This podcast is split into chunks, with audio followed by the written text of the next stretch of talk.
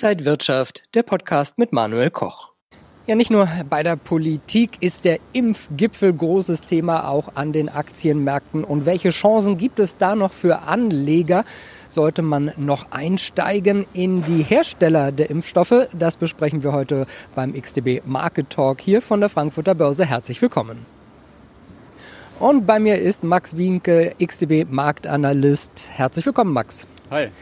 Impfgipfel, großes Thema. Die Bundesregierung hat beraten, man hat mit der EU gesprochen, man hat mit den Impfstoffherstellern gesprochen. Ein bisschen Bewegung ist da reingekommen, aber trotzdem gibt es Kritik. Wie geht es da jetzt weiter? Ja, statt Zuversicht gab es da äh, überwiegend Kritik. Die Aussagen, die waren sehr vage und die Aussagen haben nicht so wirklich überzeugt. Äh, man, man, hat vor allem auf diese sehr komplexen Unternehmensprozesse hingewiesen. Es ist natürlich klar, dass äh, die Produktion von Impfstoffen in solchen Mengen äh, und die ähm, ja, Herausforderungen, äh, die logistischen Herausforderungen auch äh, Mammutaufgaben sind. Ähm, letztendlich die Kernaussage war, dass man erst im zweiten Quartal mehr Impfstofflieferungen äh, bekommen wird und jeder Bürger soll bis Ende des Sommers die Möglichkeit haben, sich impfen zu lassen. Und bis Ende des Sommers hat die Kanzlerin ja bis Ende September sozusagen ausgedehnt. Heißt das, ab Ende September könnte unser Leben vielleicht wieder ein bisschen normaler werden? Ja, das scheint zumindest das Ziel zu sein. Ähm, ob jetzt jeder geimpft wird bis dahin, das ist natürlich die eine Sache. Was aber viel wichtiger ist, ist jetzt für den Zeitraum äh, bis dahin, also knapp acht Monate, äh, wie da die Lösungen aussehen. Dauerlockdown oder doch wieder Beschränkungen. Äh, ich denke, die äh, Fortschritte bei den Fallzahlen, die wir momentan sehen, äh, die könnten dann sehr schnell wieder zunichte gemacht gemacht werden. Andererseits hat die Wirtschaft oder viele Teile der Wirtschaft hätten dann sehr stark zu leiden, äh, wenn wir eben diese äh, Politik äh, fortfahren, die wir gerade sehen. Drei Hersteller haben ja eine Zulassung für ihre Impfstoffe, BioNTech, Moderna und AstraZeneca. lohnt sich da in diese Impfstoffe noch der Einstieg auch als Anleger? Ja, also es gibt äh, zwei Aktien, die wirklich äh, herausstechen. Das äh, sind die Werte von BioNTech und Moderna. Beide haben sehr klare Aufwärtstrendstrukturen. Wir haben neulich auch neue Rekordhochs erreicht. Äh, das ist natürlich schon mal äh, eine gute Ausgangslage. Ähm, es gibt aber auch Unterschiede bei den äh, beiden Werten. Wenn man sich den RSI-Indikator zum Beispiel mal anschaut, im Wochenchart, da haben wir bei BioNTech äh, noch nicht den überkauften Bereich erreicht. Äh, das heißt, ähm, rein theoretisch hätten wir hier noch mal ein bisschen äh, Spielraum nach oben. Bei Moderna sieht es da ein bisschen anders aus. Ähm, da gibt es eine Divergenz zwischen dem Kursverlauf und dem RSI. Das ist ein Warnsignal, schließt aber auch nicht aus, dass wir vielleicht noch mal ein paar höhere Kurse sehen. Bei den anderen, bei zwei anderen ähm, Impfstoffherstellern, da sieht es deutlich schlechter aus. Äh, wir haben hier einmal Pfizer, also äh, ja, der, äh, die Kooperationsfirma mit BioNTech. Die notiert aktuell äh, bei 25 Prozent unter dem Allzeithoch. Äh, wir haben eine Abwärtstrendlinie seit ungefähr zwei Jahren und eine starke Unterstützungszone, auf die wir jetzt stoßen. Das heißt, Dreiecksformation ähm, kritisch zu sehen. Wir bräuchten also etwas Bestätigung, ähm, um hier nochmal das Chartbild ähm, ja, aufzuhellen. Und äh, bei AstraZeneca sieht die Lage noch schlechter aus. 30 ähm, Prozent unterm Allzeithoch und äh, da haben wir ein wichtiges äh, Swing-Level äh, vom letzten Jahr unterschritten. Ähm, das heißt, ja, BioNTech und Moderna dürften technisch gesehen äh, die bessere Ausgangslage haben.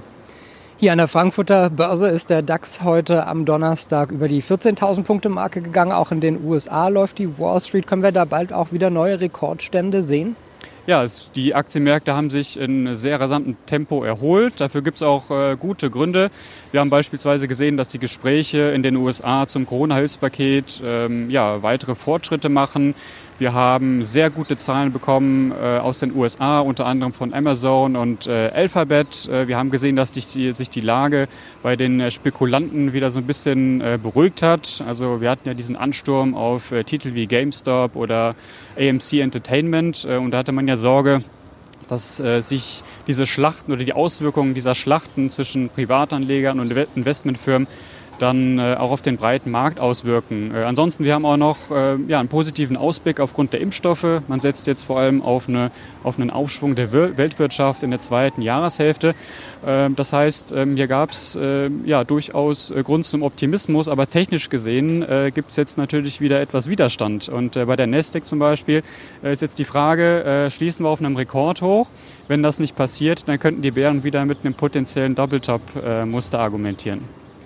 Wenn wir jetzt sehen, dass die Börsen aber in Rekordhöhen sind, wie sollten sich Anleger in diesem ganzen Umfeld positionieren?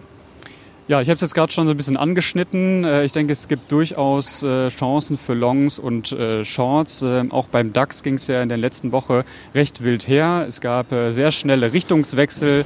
Und äh, man war sich nicht so ganz klar, in welche Richtung es gehen soll, aber auch der DAX hat sich ja wieder erholen können. Ähm, aber wir sehen, das Umfeld bleibt volatil und in, äh, in solchen Phasen ähm, äh, muss man sich einfach dessen bewusst sein, dass man vielleicht etwas aktiver sein muss, was das Positionsmanagement geht, ähm, Management angeht. Das heißt, mehr fokussieren auf rein und raus skalieren. Man möchte natürlich nicht die nächste Rallye verpassen. Man will auch Kurs, äh, stärkere Kursverluste vermeiden.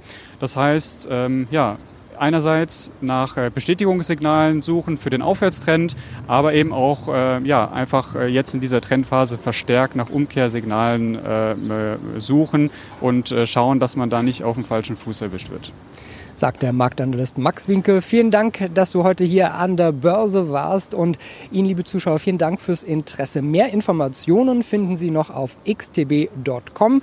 Das war der XTB Market Talk für diese Woche hier aus Frankfurt. Ihnen alles Gute, bis zum nächsten Mal.